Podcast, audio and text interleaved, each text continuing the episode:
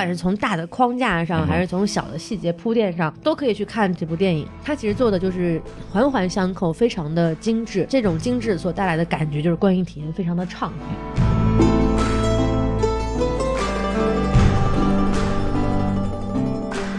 好，欢迎收听新的一集什么电台，我是孔老师。我是大老师，对，我们今天又要进行我们的坚持不蹭热点讲奥斯卡的行为。对，虽然我们这个节目上去之后，可能奥斯卡已经呃结果已经出来了，但是我们还是想录一下这个节目，因为这个节目对我们来说也是意义非常重大。没错。对，然后我们在节目正式开始之前呢，还是给大家先介绍一下我们的公众号，一怕大家没有听到结尾，我们的公众号是 S M F M 二零一六。S M F M 二零一六，OK，让我们来把正事干完以后，开始进入我们今天的节目。首先，我们今天录的这个电影叫名字叫《三块广告牌》啊，哎，也是本届奥斯卡的一个最佳影片候选，然后也是一个拿了六个奖项的七个提名啊。对，然后为什么我们要讲呢？因为在三月三号，我们之前反复播报的啊，这个我去主持了一下美琪大戏院的三块广告牌的映后交流，和 BTI 老师在一块儿，对，然后还是挺好玩的一个活动。所以说，我们对这个电影还是要好好讲一下。讲之前，先按照我们的常规流程，把这个基本的电影信息给介绍一下。三块广告牌的评分啊，MDB 八点三，Metascore 八十八，然后豆瓣八点七。导演编剧是马丁麦克唐纳，一个著名的好莱坞编剧，以前是一个剧作家啊。他有一个非常代表性的作品叫《枕头人》，讲的也是一个黑暗的这个犯罪的这么一个故事。然后电影像电影上来讲，有这个七个精神病，杀手没有假期，其中他获得了最佳原创剧本的提名。然后六发子弹的枪获得了奥斯卡的最佳真人短片。然后主要演员弗朗西斯·麦克多蒙德饰演主角米尔德利德，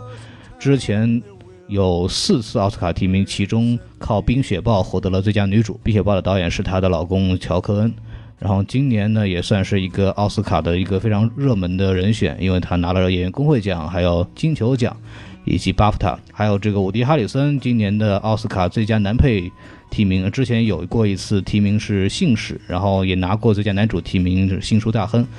今年也拿了巴夫塔的最佳男配提名，还有演角工会奖提名。然后代表作之前我们大家比较熟悉的应该是《惊天魔盗团》，那能算得上代表作吗？当然能代表作，因为观众比较熟悉他的这个作品。啊虽然电影不咋样，是吧？对对对，然后七个精神病，然后这也是他跟马马丁麦克唐纳之前合作过的片子。是的。然后另外一个最佳男配提名，山姆洛克威尔好像饰演的是本剧的另外一个警警警长，叫 Dixon，之前没有获得过任何奥斯卡的记录，今年是一个大丰收，拿了金球奖最佳男配、巴夫塔最佳男配，还有工会奖最佳男配。相对来说，他跟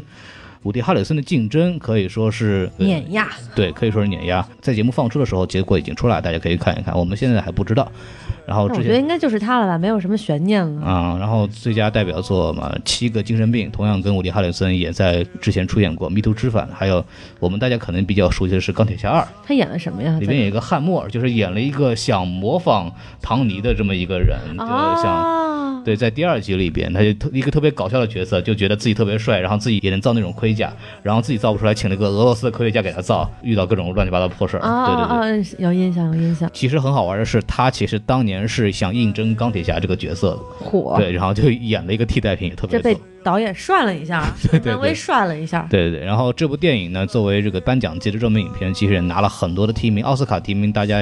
给大家稍微简单的说一下：最佳女主啊，最佳男配刚刚两个，然后最佳原创剧本、最佳剪辑、最佳原创音乐，奥斯卡最佳电影，然后金球奖拿了电影类的最佳剧情片。最佳导演提名，刚刚说的那个女主和男配，还有最佳编剧也是马丁麦克唐纳拿的，然后最佳原创配乐也得了一个提名。演员工会奖最佳女主、最佳男配、最佳群戏，大概就这样这么一个事情。信息介绍完，我们来进行打分环节啊。然后那个大老师，要不你先来打？那个，那就是我们这个喜闻乐见的打分环节啊。那个奥斯卡那一期长节目呢，我们也聊过了。这个电影我在豆瓣上打的是五颗星，哎，就是我非常喜欢这部电影，然后同时我也认为。几个小时之后的奥斯卡呢，他应该是能够拿到最佳影片的。嗯当然这个求打脸啊，哎，好，如果拿了这个《水形物语》拿了最佳，如果《水形物语》拿了最佳这个影片的话，那我就直播直直播直播什么呢？你孔老师，你说我直播点什么好？直播薅孔老师头发吧，好吧？这哎你等会儿，你自己的事儿直播我像话吗？这个，这个什么电台是永不可分割的一体嘛，对不哎，对？对，嗨，所以说这能量是守恒的。这个这个时候，大老师合为了一体是吗？对对对，哎呀，天哪！你看一不小心就合体了，我的妈呀！太可怕了，嗯太恐怖了，太恐怖了，这节目录不下去了。啊，还挺好的，非常愉快啊。对，然后这个就是打五星，哎，然后优点呢就是非常的明显，首先是它的这个现实意义，嗯倒不是说它是一个现实题材，因为这整个故事是个虚构的，没错，所以它只是说在一个虚构的故事上，它赋予了很多现实的意义。嗯比如说这个暴力的解决，哎这个美国社会的这个法治机构是吧，非常不健全，嗯嗯嗯，完全不能够解决人民群众的这个问题，对对对对对，非常的不好，是我们是是不能向他们学习。好。然后还在两会期间一定要这么说啊。嗯，对嗯。然后还有就是这个人与人之间的这种仇恨与仇恨之间的谅解。嗯嗯，啊、可能还有一些其他的议题，比如说短暂的涉及到什么恐同啊、哎，宗教啊，嗯还有之类尤其的。对这个有色人种非常的歧视，对不对？呃对对对对，就各大老师就非常不喜欢这样的行为。啊，但是我很喜欢这部电影。没错没错没错，那是嗯对吧？嗯因为现在这个我们的生活境遇得到了一些改善，没错没？错没有错，在这个光辉的领导之下，已经不让卖大老师了。我是不是应该走一大三角，从非洲到欧洲再到美洲啊？哎，对对对，嗯哎，真是不容易啊！对，我从美国回来的嘛，哦对，没道，有道理啊。说通了。哎，对，你也是跨越了几百年的，也是对，那真是哇，见证了历史的人就是我呀。天山童姥大老师啊那那看看，好，那基本上我就说这么多吧。啊，那该我了是吧？哎，您来，我也给了五颗星啊，我也给了了不起五颗星。就首先它好看，那就是真好看。就它是那种剧本上设置了很多反转，然后人物的表现、台词的设计都是那种让人就抑扬顿挫，让人看着很有感觉、很很畅快的一个剧。对对，然后整个的剪辑可以说是很干净利索的，没有任何多余的东西啊。但这个有的人认为它是个缺点，但是我认为就整个看完以后，你的心情是非常舒爽的。对，就就跟那种没有便秘治好了一样的那种感觉一样。哎，大老师也是非常有经验的啊。对，但是就是那没您有经验，这个呃，我我也没有相关的经验了，呃，是这样子的，就是很多我们说获奖影片或者是那种比较有名的文艺片，它给人的感觉很多是那种非常压抑，让你看得非常郁闷的感觉，甚至有的是那种很晦涩的，呃，但这部电影就显得非常的畅快，包括里边有很多的黑色幽默的、有冷幽默的地方，这也是我非常喜欢的。在中国宣传的时候是怼天怼地嘛，嗯这种怼人这种台词也是非常巧妙，也是很有意思，所以对我来说，我对这部电影的好感度是非常强的。因为喜欢台词，对，因为非常喜欢台词，包括马马丁麦克唐纳的之前那种感觉，其实如果要形容的话，我觉得很像昆汀，哦，就他的台词的设计，这种话痨，包括利用台词来叙述，然后就这种。可能电影的花巧的地方不是很多，但主要是靠演员的性格、台和角色的台词来表现，提升一点点表现力。这点东西，我觉得我很喜欢吃这路东西吧，对，而且昆汀对于暴力的表现跟这个麦克唐纳其实也挺像。毫不避讳这样暴力。甚至是就是推到你眼前，就是放一定要让你就强迫着你让你看的嗯那种感觉，是的。我是特别期望这种拿奖的电影是让人看得开心的，至少是让人看着爽的，而不是那种性冷淡一一百九十分钟让看了也非常不舒服的那种电影。人家孔老师这什么性冷淡？去年的拿奖的是《月光男孩》，那怎么性冷淡了？他这个就看着倍儿倍儿冷嘛，你不觉得吗？海边这么一个啊，手呢一抓沙子，对吧？一抹这个东西，这多激情四射呀！这是这充满了人性的温度这，不够刺激嘛？都都热的都晒得那么黑了，你还还还冷呢？热的晒黑那是。那可不咋地。哎呦天哪！你这个解释倒是，呃，非常的不种族歧视。那那我是怎么黑的，我还不清楚吗？Been there，你知道嗯，吗？好嘛好嘛，亲身来来来，经历我那我们开始正式说电影吧。好嘞。对，先说说这个电影的这个优点部分。对我来说，就刚我们讲这个剧的最大的亮点，可能还是台词吧。就是它是那种文学性比较强的电影嘛，对，特别有舞台剧的那种感觉。没错，因为本身麦克唐纳就是一个剧作家的出身。举几个小例子吧，就是有几个台词就非常有意思。就比方说，在剧透预警啊，剧透预警啊，我们说到这儿到这儿开始说剧情了。就是在那个杂货店里边，当当那个威洛比警长死去以后，然后有一个人冲进米尔德利德工作的杂货店，然后进来就明显要惹事儿。在里面有对白，就是说可能。我就是强奸你女儿那个人，然后把她杀掉了，然后再怎么样？就那个米尔德里德就用了三句话，就用了三次这个反问句，一个是 Are you? Were you? Were you? 同样的反问的形式。然后等这个男的走了以后，威勒比警长的这个遗孀走了进来，米尔德里德看到以后，就是马上从这个冷峻的表情变成一个试图想一种柔和的表表现，说我对你丈夫的去世表示非常的遗憾。然后那个 Anne 就怼了一句 Are you？就是同样是用了之前的用的手法来来回应他，所以就用这种从剧本上、台词上设计的这种小的点，非常工整，特别有意思。对，然后包括整个怼的这种手法也是很精彩。里边有一段还是一个他和他的前夫。就米尔德利德和他前前夫争执的时候，就是说，那个前夫就跟他说：“你这样就竖广告牌这样事情，你是不可能把女儿换回来的，因为他的那个前夫现在跟一个小女孩成两口子嘛。”哎，对，然后里边那个米尔德利德马上怼了一句说：“你操，十九岁的女孩，你也是不能把女儿带回来了。”然后就这种类似的这种怼的东西都非常精彩，包括每个人的念白就很很很舞台，很有那种就那种抑扬顿挫的感觉，这点是我非常喜欢的。嗯大老师有什么要补充的？你可以讲一讲。呃嗯，就像孔老师刚刚说的啊，这部电影它的剧本是非常非常工整的，这就是经典的三段式的这么一个呈现方式。哎，第一段呢是到这个威洛比警长这个自杀，嗯然后第二段呢是到这个火烧警察局，嗯然后最后就是这个以两个人的在路上为结局啊。对，这个东西就每一段表现出来的情绪呢都是。与之前的那一段相互联系，但是又有所不同、有所转变的，哎，所以让人看着非常的就是明白和清晰它的主题。嗯就关于这个仇恨与谅解嘛，对不对？对就是说，首先第一段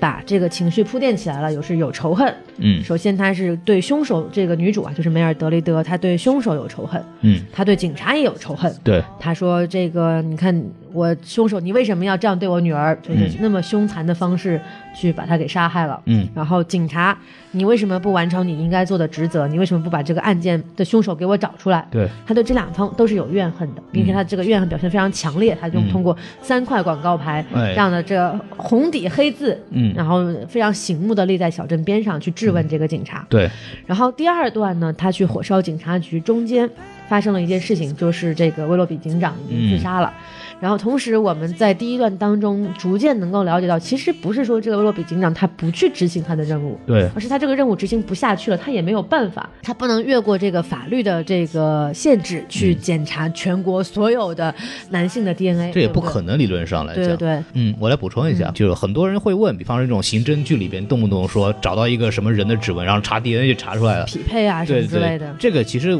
有很多人有误区，就是只有犯过罪的人，他的指纹和 DNA 才会在基因库里边有遗存。所以说，如果这个人从来没有犯过罪，或者他们从来没有进过这个库，你光查 DNA 是查不出来的。是非常困难的一件事情。嗯，所以说这个有很多刑侦剧动不动夸一查 DNA 就查出来，其实并没有那么神啊。这个 DNA 查 DNA 这个事情本身，对稍微补充一下，大老师继续讲。就是，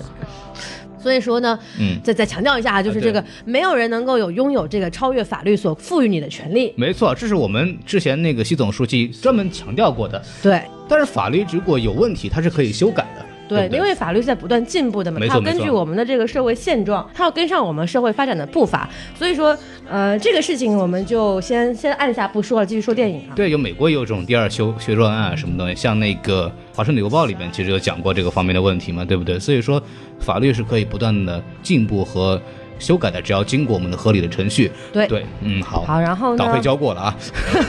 然后呢，这个就是说到第一阶段呢，第一阶段中间发生的事情就是这个威洛比警长自杀了。嗯，对，然后我们也知道他在自杀前，他其实是得了癌症的，嗯本身这个时日也不多了嘛。对对对然。后在这个警局的一番对话当中，呃，梅尔德里德也是看到了警长的脆弱的一面，咳血，对吧？可喜。然后他那个眼神一下就温柔了，我觉得那个地方演技特别好。对，对，然后呃，所以说他在这个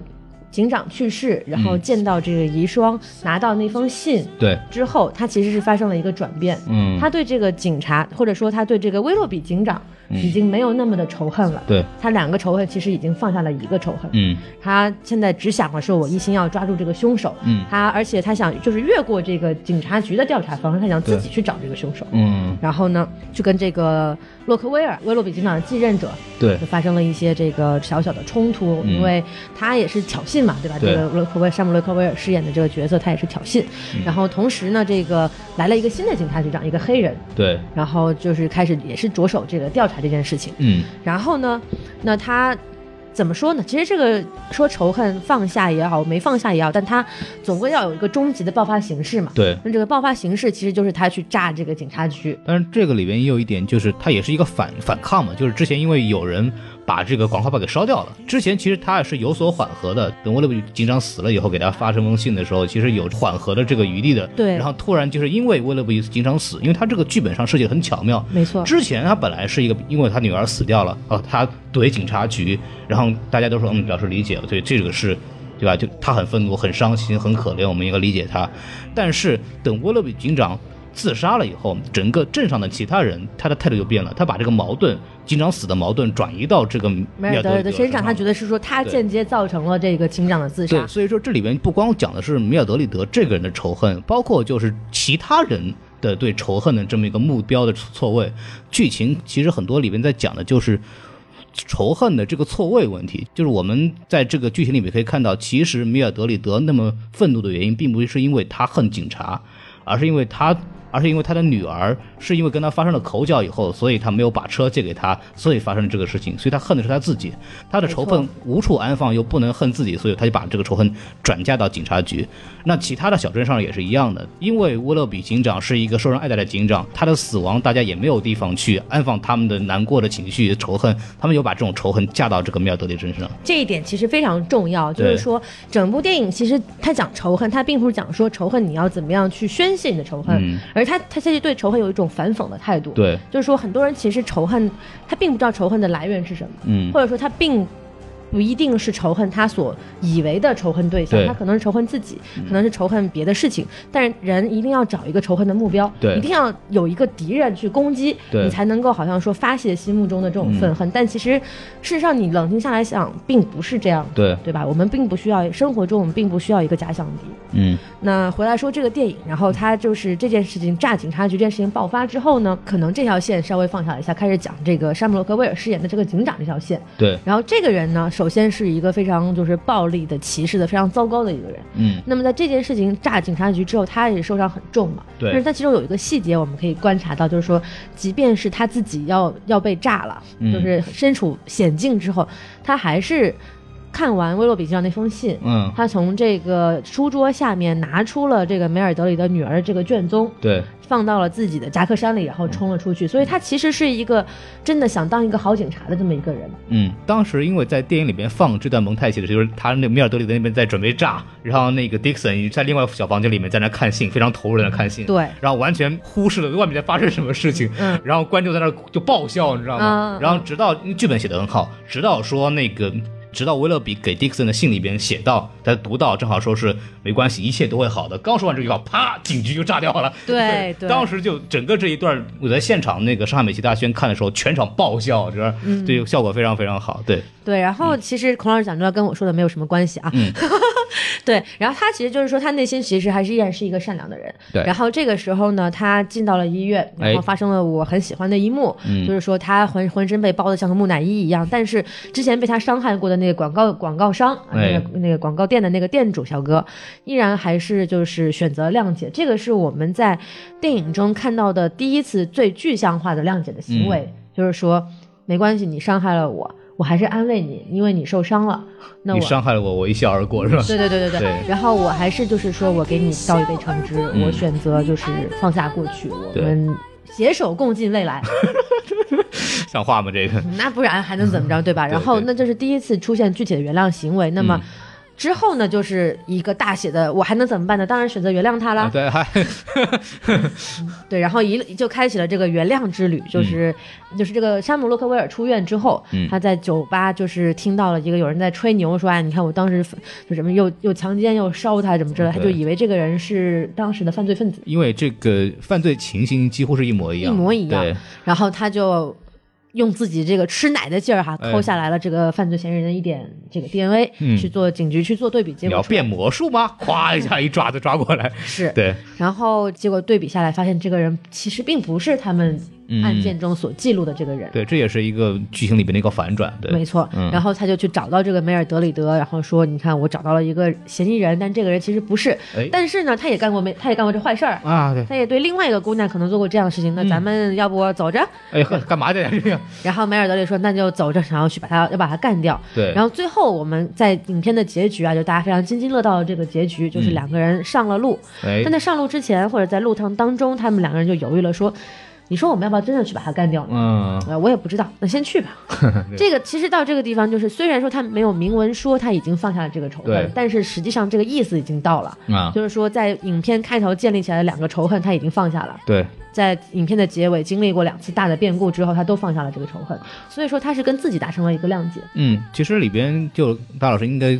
说的比较快嘛，然后里边有几个细节其实是慢慢的消解米尔德里的内对，心，他是不断的去铺。垫的。我我是从大的框架上去说，嗯，所以说它里边其实有几个点，其实有很多人就觉得那个小恶魔演那个角色其实没啥用，对对，但是小恶魔里边他的一套台词是最有用的。最后两个人就因为小恶魔帮他掩盖了去炸警察局的这个事情以后，对对对。就是说那那那我帮你是吧掩盖了，你都你得跟我吃饭，哈哈，约你出来吃饭，然后潜规则，呃有火，然后两个人终于就是饭桌上吃饭，然后那个米尔德利德就是因为本来就不喜欢，就各种不屑，然后操，就是就跟要跟你吃是为了你看，就是因为那那个场景，其实我看着我挺心酸的，就是小恶魔饰演的那个侏儒的那个角色，打扮的特别就是精致，你知道吗？穿着西装，很嗯。去了一个高级的这种西餐厅的感觉。对。对然后梅尔德利德是这个人，他就是就还像以前一样穿那种像女汉子一样邋邋遢遢的就去了，嗯对。就一看就是没精心的，就是想要跟他好好吃饭，就意思就是敷衍一下你就完了，嗯这种感觉。小恶魔就是感觉是明显在敷衍他，就生气了嘛，就是说是说你天天板着这张脸，然后跟跟谁都不对付，你你这样子谁会喜欢你？就是你你站里都没有人喜欢你，没有人会帮你的。米尔德利德其实内心对自己的恨意没有被消解，所以他做事是没有人会理解他是的，这句话其实真正是点醒他，就是说啊，我以前做的面对世界的态度太过分了。是的，然后他找到在同一个饭店同时吃饭的前夫跟他女朋友，然后跟说对他好一点。对，跟他镜头一开始拿了一个酒瓶，以为是要打打上去的那种感觉，对，然后结果发现就是过来好好倒了一杯酒，喝了一下，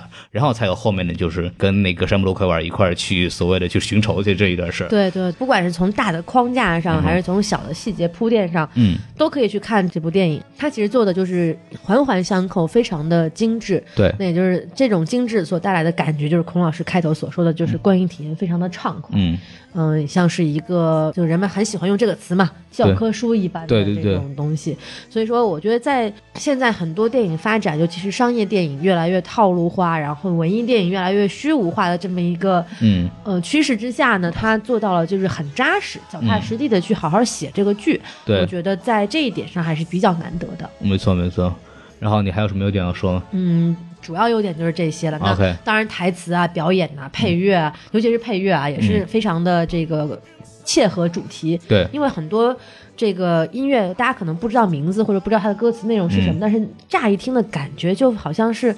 跟电影出传达出的情绪形成了一种鲜明的对比。嗯，就是音乐都非常的舒缓，非常的有宗教气息，甚至可能就像上一期节目现场这个 BTR 老师说的，有点像那种哀乐的一样的那种感觉。对我们当时那个在彩排的时候开玩笑，就是我们上场以后应该说：“尊敬的各位来宾，感谢你参加这场追悼会，我们现在马上就要开始。”啊，就是那种感觉。对对对，对所以它其实是有一种反反衬的这种嗯情绪在里面的。对为什么我们会觉得它像海边的曼彻斯特呢？嗯除了它传达出的这种丧的情绪，然后内心的郁闷无处宣泄这种情绪之外，它在这种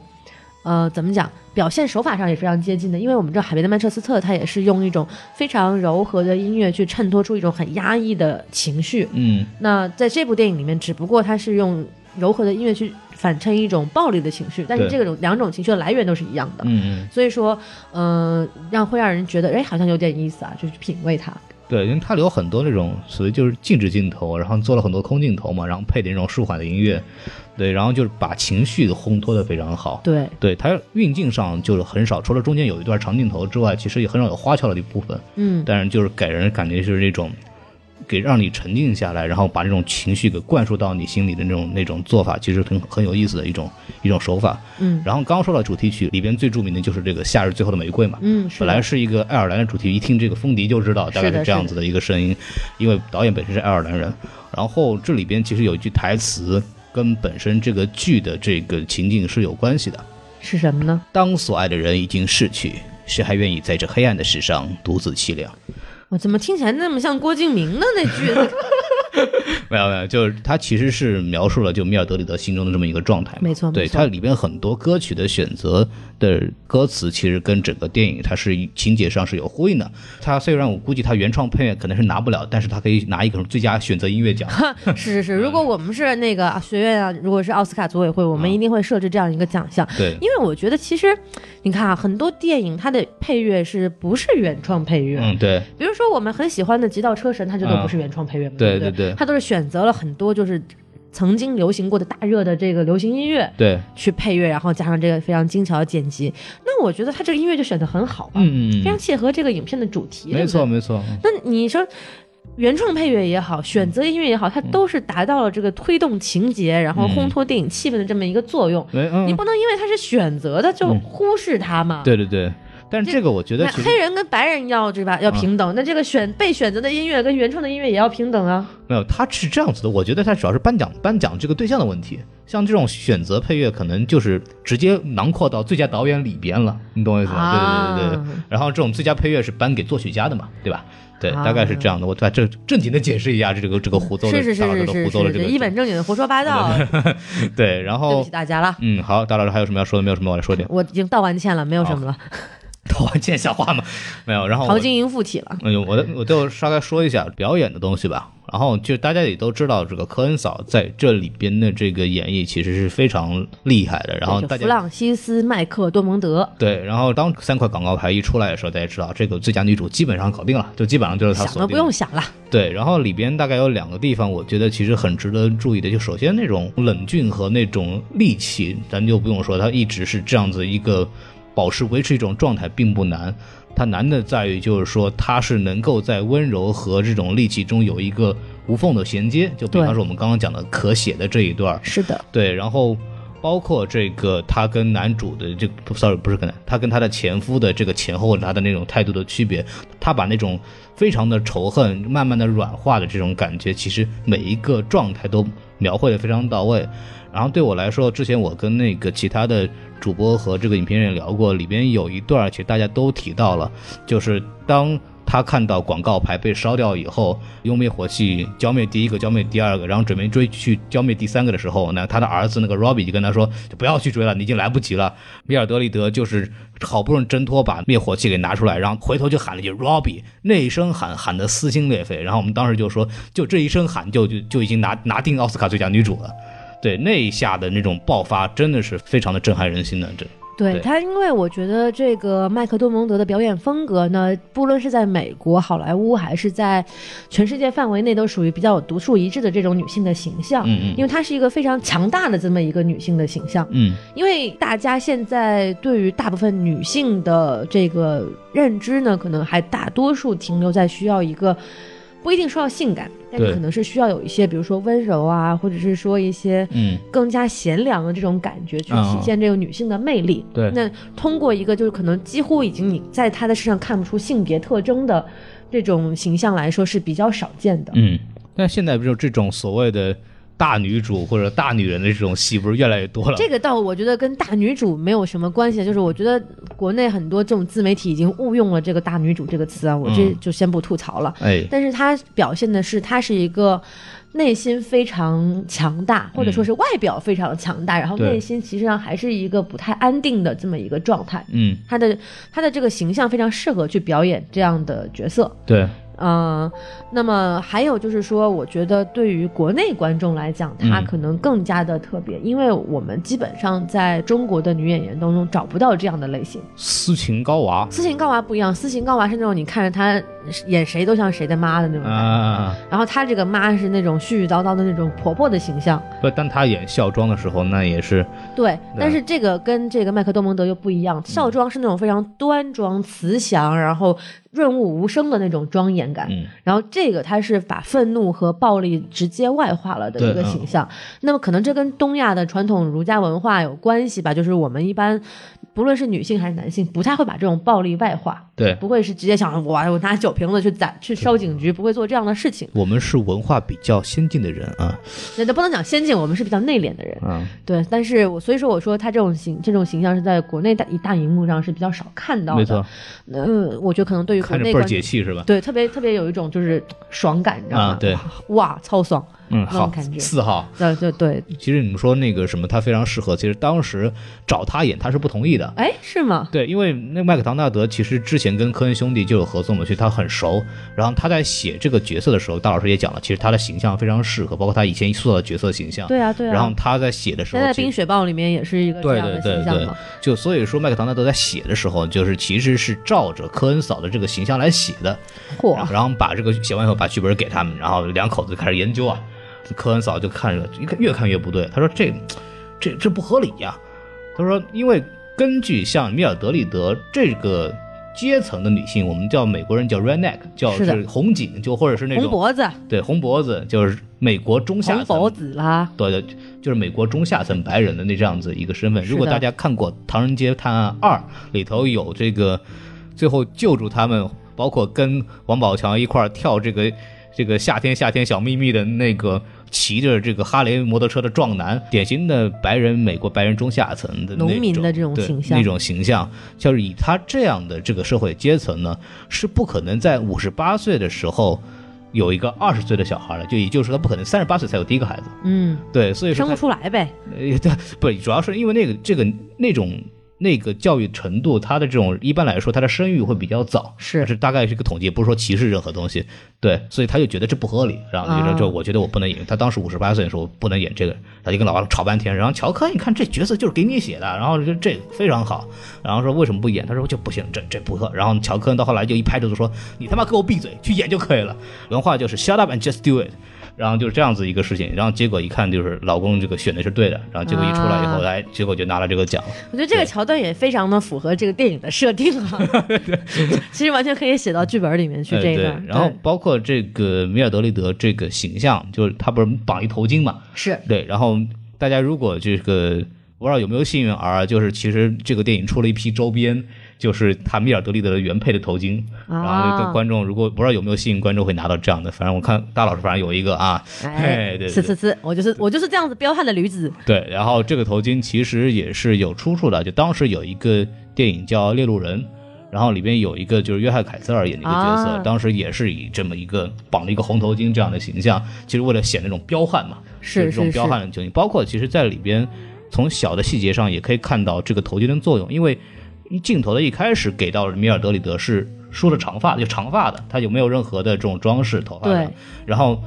他当他那个在开着这个车路过广广告牌的时候，开始咬手指，当时咬完手指。他有一个表情很细微的变化，突然眼神就就双目圆睁啊，就那种感觉，马上就知道、嗯明白了什么？叮，马叮，然后就是下定决心，一加速，咵就跑到那个广告公司去了。然后他在广告公司第一次出场的时候，就是绑这个头巾。是的，其实头巾是他做出决定、表现他的这种性格状态的变化的一个非常重要的道具一个。象征。对，所以说在这个整个电影在这个方面，其实小的细节上面也非常注意。是因为我嗯们大家有应该有印象，美国有一张非常著名的广告招贴画，在二战期间，就是嗯。这个女性啊，就是一个扎着蓝色头巾啊的这个工人女性是吧？对。说 We Yes We Can。对，就是她那个形象，其实是美国人心目中非常典型的女强人的形象。包括她那个一身工装的那个没错，没错，这个其实就是基本上灵感来源，我不敢百分之百确定啊，但啊是肯定有一部分是来自于当时的这种形象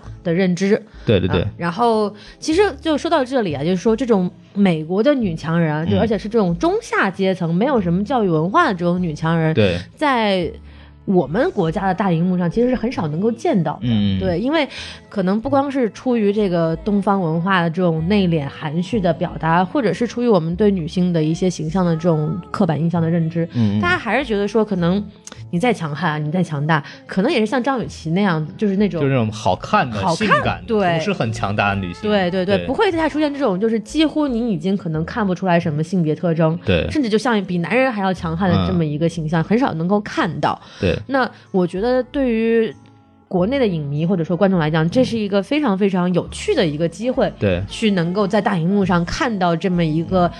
强悍的这种女性的形象去看。那而且非常幸运的是，现在这个全国艺术放映联盟已经引进了这部电影，三月二号已经在国内上映了。对，而且非常非常优秀的是，它一刀未剪，哇，这个地方真的我们要鼓个掌鼓，掌鼓掌鼓掌。非常非常好。所以说，我觉得大家就可能很多人已经在电脑上看过这部片子了，嗯但是如果有机会的话，请一定还是进到电影院去买一张电影票，也不贵嘛，嗯三四十块钱，在大荧幕上感受一下。这样的形象和这样的冲突，那么我相信跟在电脑上看资源是完全不一样的感，受。而且这个片子大家也知道，这种涉及到全国一连放映的话，它的一个特点就是排片会非常低。是的，对，但是这部电影的自从上映之后，它的上座率非常非常高，好像都在百分之五十以都在，上而。且不像我主持那场几乎是满的。对，对，所以说这个电影还是非常值得看，而且也希望大家多去支持这样的好的艺术艺术电影，这样子其实对这个电影市场其实是一个促进作用，然后也能鼓励我们的这个全国艺术联盟能引进更多好的优秀的片子。没错，没错，对对我觉得大家真的是要用实际行动，尤其是用自己实际的金钱哈，啊 去支持我们这个电影市场的这个平衡发展。对，当然也要支持一下我们非常优秀的纪录片《厉害的我的国》，对吧？这个党费交完，哎，那是纪录片啊啊，，纪录片，纪录片，对、哦对对对啊，非常重要，展示了这个习近平总书记上任以后，以习思想为核心的中中华人民共和国优秀的发展历程，它的进步，它没的这个错没错，这个社会主义核心价值观。对，还有社会主义的优越性，最重要的还是这一点，对对对对，没错。你通过看这部片子，其实你就能看得出来，这个美国的资本主义腐朽制度是非常非常的糟糕这，个公务员的懈怠，效率非常低。没错没错。那我们这个一个绑架案是吧，两三天就破了，对对不会发生这样的奸杀的事情。对，没错，咱们再说回电影，就是刚刚说到这个，在大荧幕上看，其实大荧幕上有很多小的细节是大家可以去关注一下是的，就包括除了当然当然是那个在大荧幕上你能看到整个电影的摄影还是做得非常好的，虽然说它没有很多很花俏的东西，但是比方说有几个镜头给大家说一下，就是首先就是开场的那几个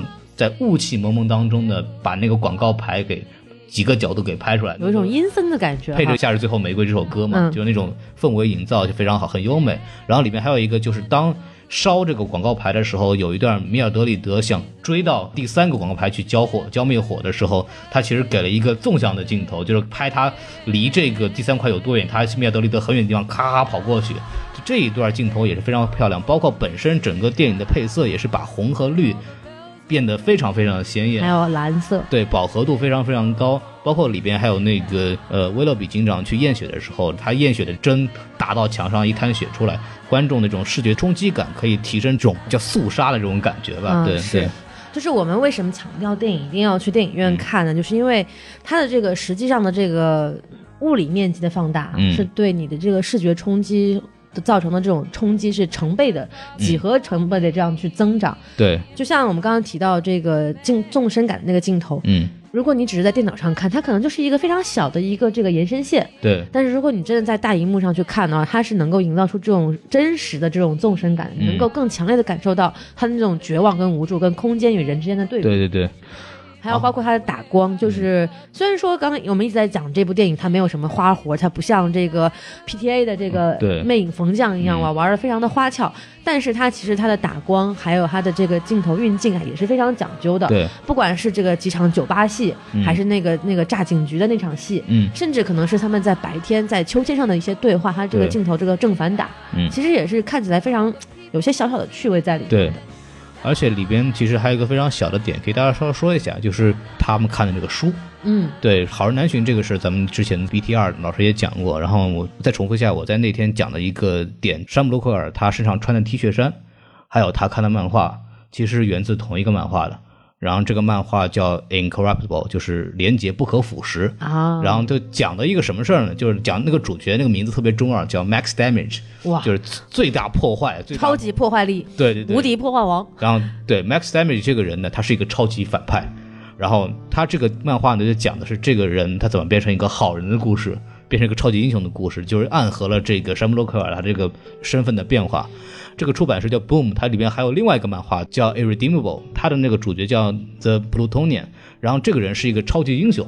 然后他跟这个 Max Damage 是同一个系列里面的人，啊然后他本身是一个超级英雄，然后他变成个超级反派，整个的漫画的设计还是挺有意思，大家也可以有兴趣可以查来看一看。对，啊就是这个剧本当中，你可能单单看剧情呢、嗯是一层面，另外的话，很多隐藏在道具、服装一些上面的小的细节是可以观察的出来。这一点其实也跟麦克唐纳本身的习惯有很大的关系，他就是一个编剧嘛，对，他对于文本的这种信息的赋予是非常非常的在意的。嗯，所以说他会在很多其他的方面，画面里啊，然后一些道具上去埋一些小梗。嗯，我觉得大家就是因为我们这些东西呢，其实我们也不是说一眼就能看出来，但是我们是去查的。我觉得如果大家真的有兴趣的话，可以去多查一查相关的资料。嗯那么这些东西肯定是对你去理帮助你理解这部电影是有好处的。比如说，我就查到了一个这个。主角的名字背后的一些含义哦你可比如说说梅尔德里德这个哎名字，可能大家如果看过呃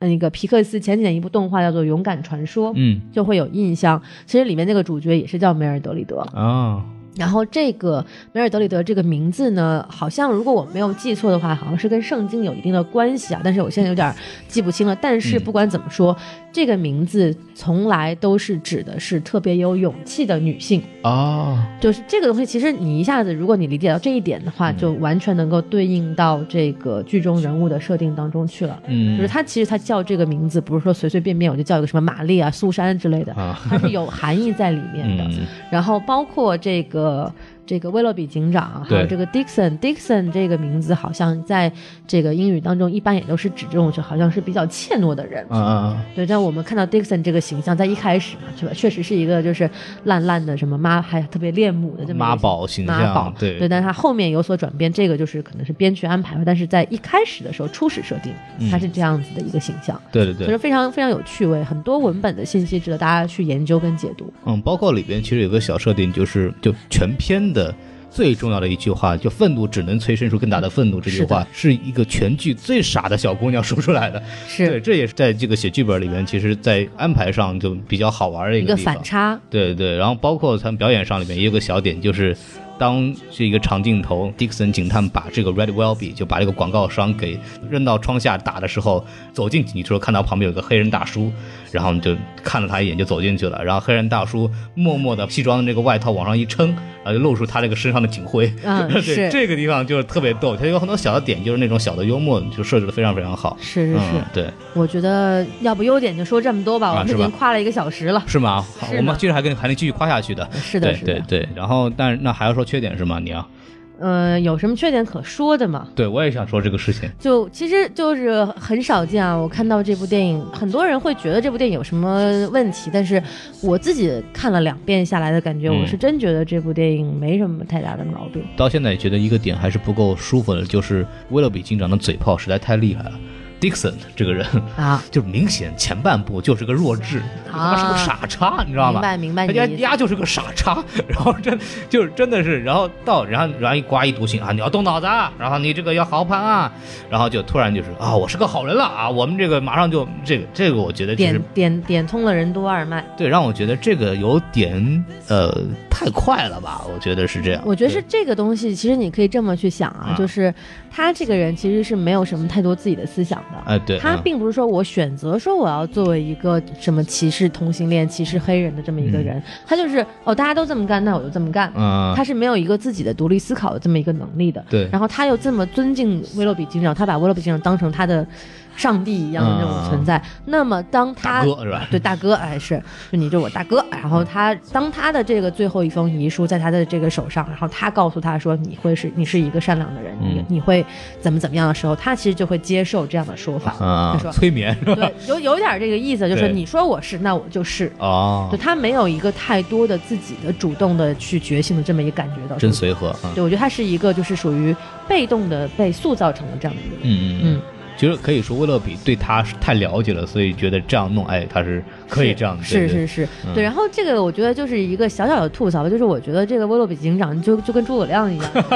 留下了三个锦囊，哎 然后三封信啊，你们要在适当的时候打开，我死之前你们不能看，是吧？对对，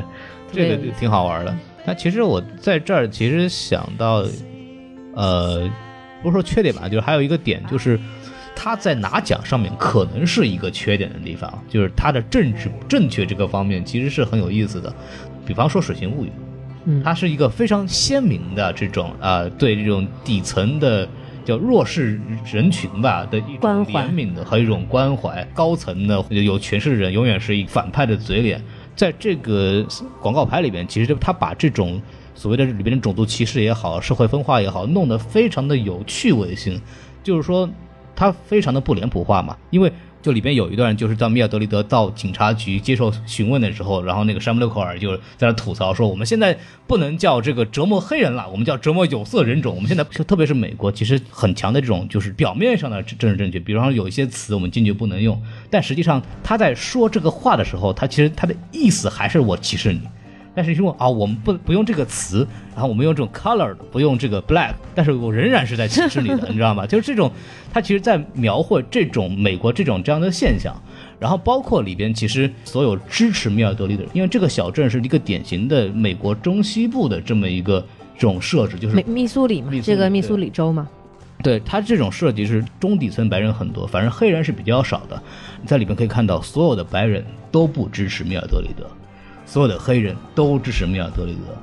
然后他们支持的理由不是说他认为米尔德里德是对的，而是 fuck the cops，说你们警察都他妈傻逼，你们白人警察那么歧视我，你们就是他妈傻逼。所以米尔德里德你对着干，我们就支持你。因为里边有个细节，就是说当当那个米尔德里德。第一次就是把广告牌支完以后，回到那个店里边，他的那个朋友是个黑人嘛，然后跟他是的啊那那个弄好了没有啊？弄好了啊！啊，太牛逼了！好，我们就干掉那帮警察，他妈臭傻逼，你知道对，然后包括就是后来就是帮他去把那广告牌重新竖起来，那小哥也是个黑人，对，其实可以看到里边，它里边就体现到这种种族歧视问题已经不是一个什么它有没有道理的事儿，它成了一种战队，没错，所以它里不讲道理。其实是讽刺了现在美国的一些所谓政治正确的这么一个现象在里头。其实很多人就在看的时候就觉得说这个奥斯卡可能拿不了吧，是吧？这个不太符合这个现在的这个主流风向嘛，对不对？对 对，但是我其实不太喜欢《水形物语》那种所谓站在精英视角向下去关怀、怜悯底层人民跟这个边缘群体的这样一种态度的。然这样吧，我还是比较喜欢广告牌这种就是辛辣的反讽，还有包括对现实精准的这种切入角度吧。嗯嗯对一。种刺痛感，我还是比较喜欢的。然后我们把这个电影其实聊差不多了，其实说缺点真的我们两个都非常喜欢了，对就就我换句话说，其实是以我们俩水平看不出来什么缺点。我啊，可以这么说，对，反正我们期待别的节目来做，啊，但是我们我非常期待别的节目来做这对部电影。对对对对大家也都知道我们说的是哪个节目啊？啊，对，我们把这个电影的本身聊得差不多，我们稍微聊聊外延的部分吧。好嘞然后就稍微给大家介绍几个比较好玩的这个拍摄上的一个幕后的东西啊。我们听过上期这个我们的那个录音就知道，其实艾宾这个小镇是一个虚构的小镇。其实这个电影呢根本就不是在这个密苏里州拍的，它是在那个北卡罗来纳州拍的。啊然后就是当时那个乔丹上学的那个北卡嘛，他是在那个 Selva 的这个小镇上拍的。然后很好玩的一点就是，如果大家去 Google 地图上搜这个小镇，因为谷歌地图现在能用了啊，谷歌能用了，对也只有地图能用，不过那也很棒了。啊，对，然后大家可以看一下这个 Selva 这个小镇是 S Y L V A，这是个小镇是在美国真实存在的，然后确实在那儿拍的嘛。然后如果你接近，你可以其实可以找到那个警局，那个警局在真实的这个小镇上，其实本来是个家具店。哦，对，照理说就是我们在地图上能看到的是真实的那个本来它的样子嘛，所以它大多数角度你看到它是一个家具店。是但是如果你用不同的角度在地图上来看这个地方的时候，你会发现在某些角度它会变成一个被烧过的警察局的模样。哦，是吗？。对，所以说这也是一个电影在谷歌地图上安插的一个小彩蛋，我现在这电影宣发都这么牛逼了，这太狠了，我觉得直。接在谷歌地图上都改图了。对，你要可以理解，因为像美国这种小镇很多，有一个能有出名的机会，其实还是个很好玩的。其实跟中国一样啊，对这不是就像那什么某综艺节目去了贫穷的山区之后，然后明星住过的这个房子立马就是升值了，然后成为了一个景点。其实我老家那个地方其实也有一个当年拍那个《人民的名义》里那个茶园是在哪儿拍的啊啊，对对，很好玩。对，然后这里边所以孔老师就经常请人去喝茶。哎呀，他他我没有这个资格，不要瞎说啊！对对，然后这个其实还挺好玩的一点，就是当当时其实拍摄的氛围非常的融洽，然后每天都有很多人过来，那种小镇的这种居民就过来看嘛。那些演员就是因因为演戏都是就演一段歇一段，有段歇一段嘛，就休息的时候就一直在给那些证明在签名儿。就它属于这个美国很偏僻的一个小镇。如果大家没有去过美国，就觉得很多人觉得美国哪儿都挺先进，其实不是这样。就美国美哪儿都挺落后的。对，美国真的是就除了美纽约、洛杉矶这样的大城市，你能看出它的那种就国际的气象，对吧？是的。就很多美国那种小镇，真的是非常非常的封闭。那些村民看到这些明星都很不容易，所以那些明星在演戏之余一直在跟他们合影和签字儿。包括那个景区旁边，其实本来还是个卖乐器的这个小店，伍迪·哈里森就每次动不动就在那个乐器店门口摆支一摊儿，在那演那个，在那弹吉他、唱歌，与民同乐，这种感觉特别好，特别好。所以气氛真的说特别好玩。这它是个小电影嘛，然后什么小电影啊？它是一个小制作成本的这么一个电影。说清楚。对对，然后这个整个感觉，反正跟这个当地的居民也是很融洽的这么一个很好玩的事情。然后除了这个之外，其实也没有太多可以讲。大老师有什么？想说的，就是因为这部电影，其实我们可以知道，呃，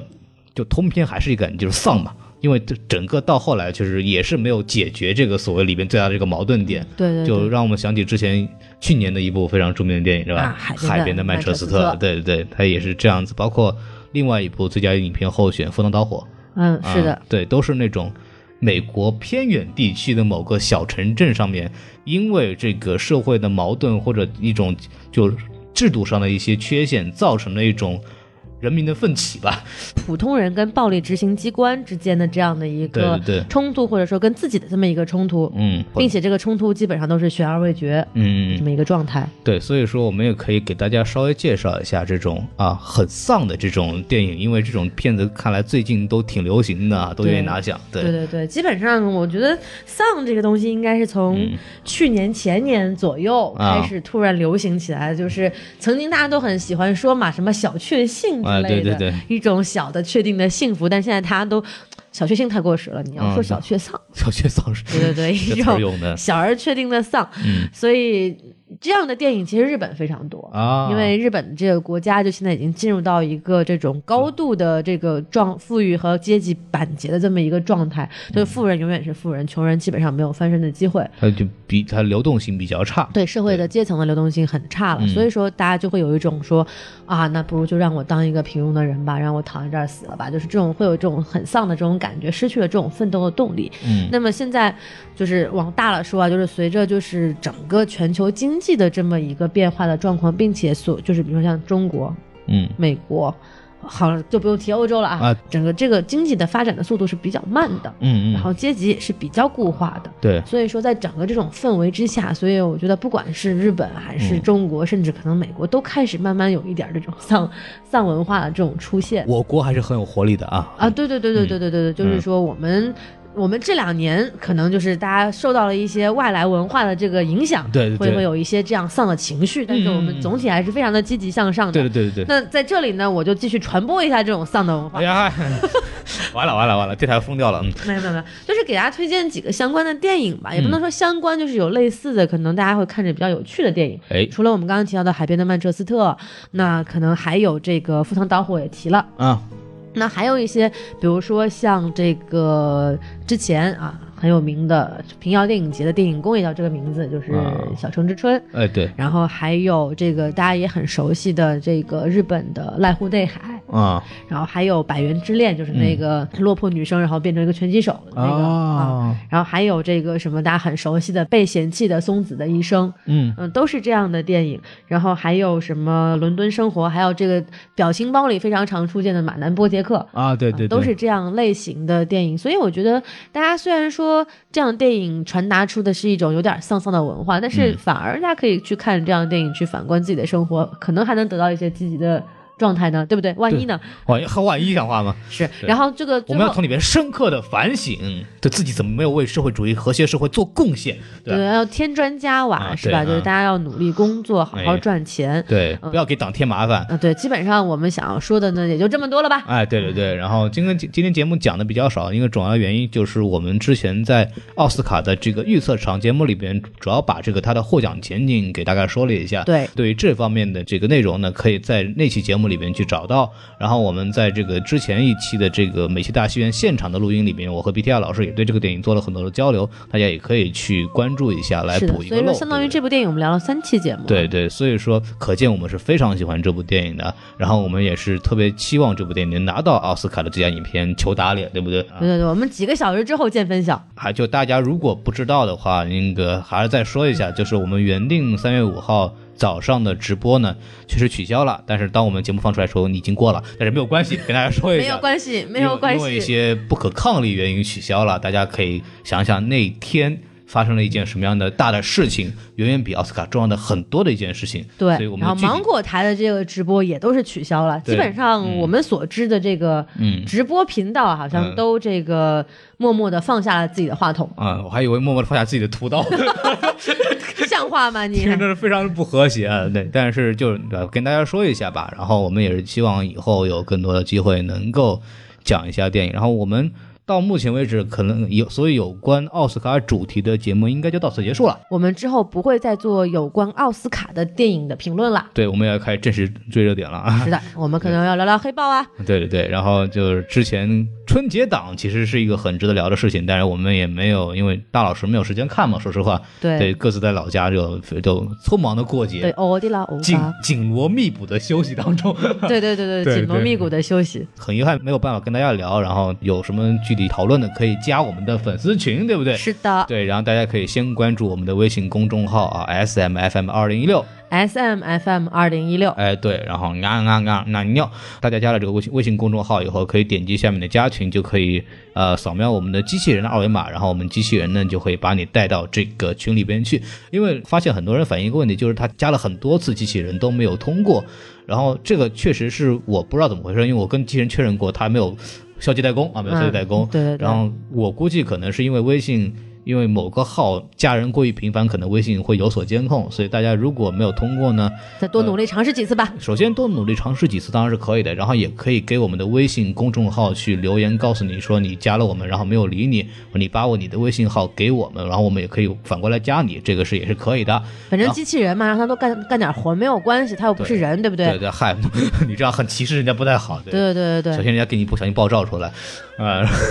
我不怕。哎，对，然后给一个非常重大的活动，就是什么电台就两周年马上要到了，然后我们也是像一周年的时候也想录一期大家都在的这么一个节目，然后也从现在开始呢，非常欢迎大家呃。给我们留一些关于我们电台的寄语啊、祝福也好，或者有些问题，然后我们会在这个节目里边就是读到或者是播放大家留给我们的语音。具体方式呢，就是在我们的微信公众号的后台去留言，然后我们收到之后会保存好，到时候会在节目里呈现出来，也非常希望大家能够参与起来。对，然后我们今天的节目就到此结束，没有什么可以聊的了，我们已经无话可说了我。已经无话可说了。对对，是，还是非常感谢大家来关注我们什么电台。是啦，对，然后我们以后会有更多更好玩的节目，然后我们也在啊努力的去尝试更多不不同的新内容。欢迎大家有任何新的想法给我们，呃，任何留言也好，或者给任何提供意见也好。然后大家如果想给我们公众号那个投稿，或者说影评的或者是电影相关知识的介绍的，也欢迎给我们联系啊。这个只不过没有稿费。对，真是没有稿费，但是我们可以给大家 credit，然后大家也可以有文章发表在公众号上，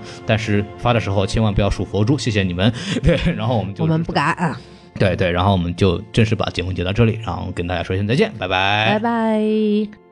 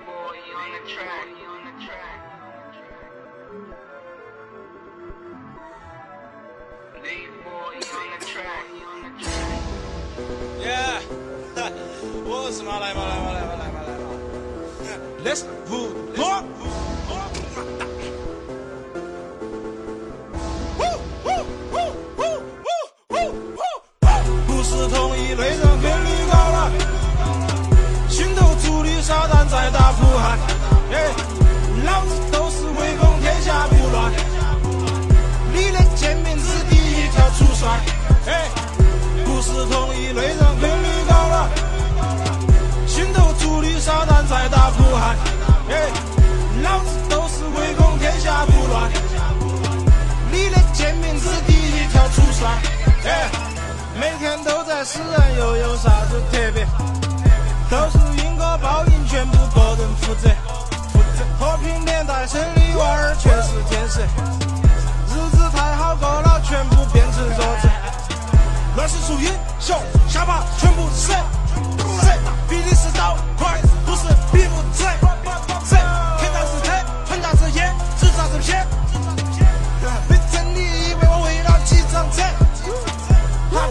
皮一向只有哈皮嘴，哈皮理论学了只写哈皮亏。我最恨那个跟我讲权威，人头落地生，把骨头照样烧成灰。不是同一类人跟你搞了，心头住的撒旦在打呼喊，